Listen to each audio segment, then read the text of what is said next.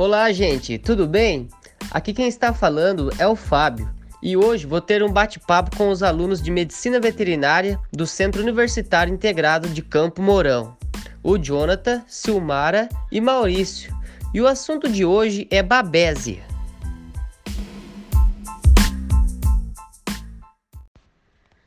Então, Jonathan, explica pra gente o que é babésia.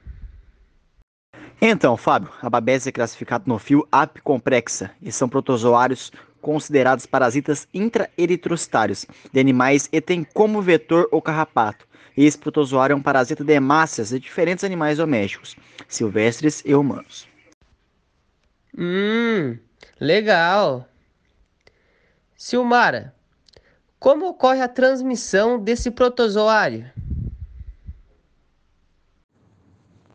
A transmissão se dá de forma mais comum, através da picada do carrapato, que no caso dos cães é o ricepalos sanguíneos, que esteja infectado com a Babesia canis, ou pode se dar também de uma forma um pouco menos comum, que é através da transfusão sanguínea, em que o animal receptor recebe o sangue do animal doador que já estava parasitado.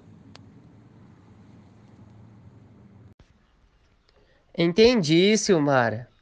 Mas aqui na região do Paraná tem muitos produtores de bovinos, tanto de leite quanto de corte. Tem uma espécie de babésia específica?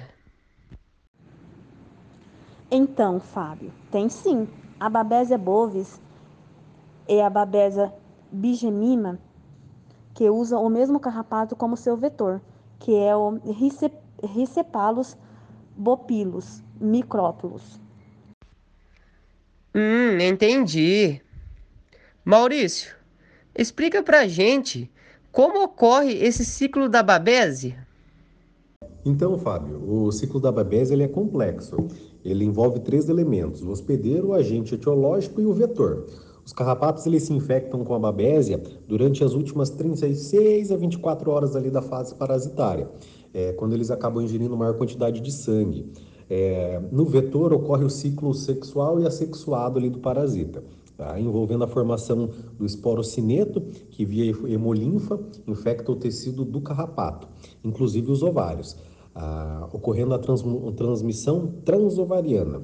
E aí, como a Silmara falou, a transmissão ela se dá de forma mais comum através da picada do carrapato no hospedeiro. Nossa, é bem complexo mesmo, Maurício.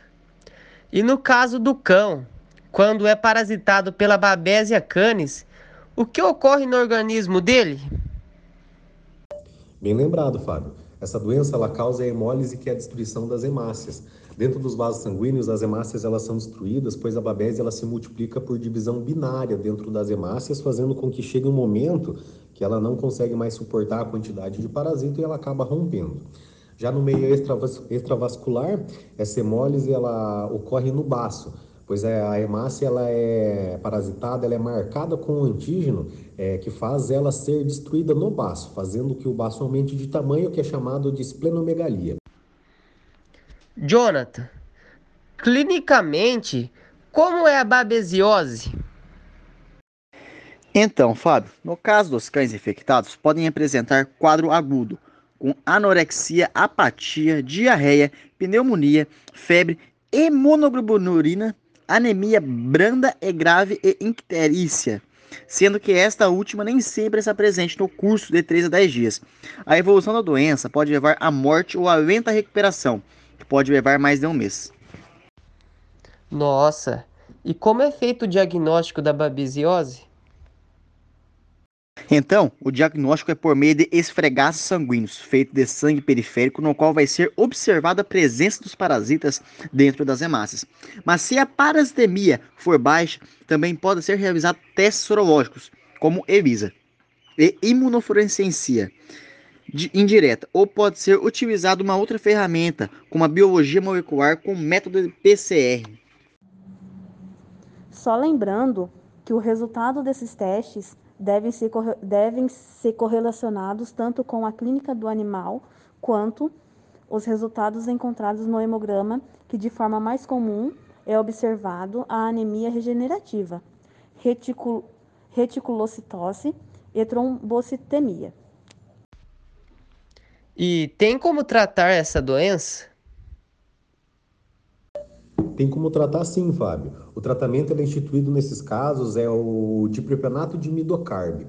Ele age eliminando o protozoário no organismo do animal, mas também é aconselhado que seja realizado tratamentos de suporte, principalmente a fluidoterapia, para manter a hidratação do animal, diminuir a toxicidade, é, corrigir possíveis desequilíbrios eletrolíticos e ácido base, evitando que o animal tenha uma acidose metabólica. É, em casos de anemia severa, é aconselhado que o animal passe por uma transfusão sanguínea daí. Que bom que tem tratamento, né? E vocês sabem de algum método de prevenção? Então, assim como toda doença é importante que haja prevenção, sabendo que a babésia é uma doença causada através da transmissão da babésia pela picada do carrapato. É importante que haja o controle do carrapato tanto no animal quanto no ambiente. Então pode ser utilizado carrapaticidas, que tem como princípio ativo peritroides, organofosforados e amidinas, os quais permanecem no mercado por causa do baixo custo relativo dessas bases e por ainda propiciarem no controle do carrapato.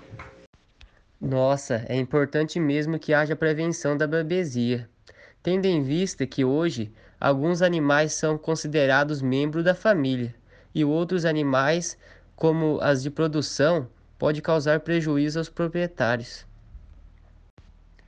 Enfim, muito obrigado, Silmara, Jonathan e Maurício, por participarem desse bate-papo. E muito obrigado ao pessoal que acompanha nosso podcast.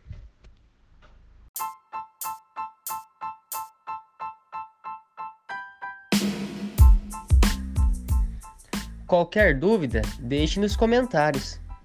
E uma boa jornada a todos e até mais!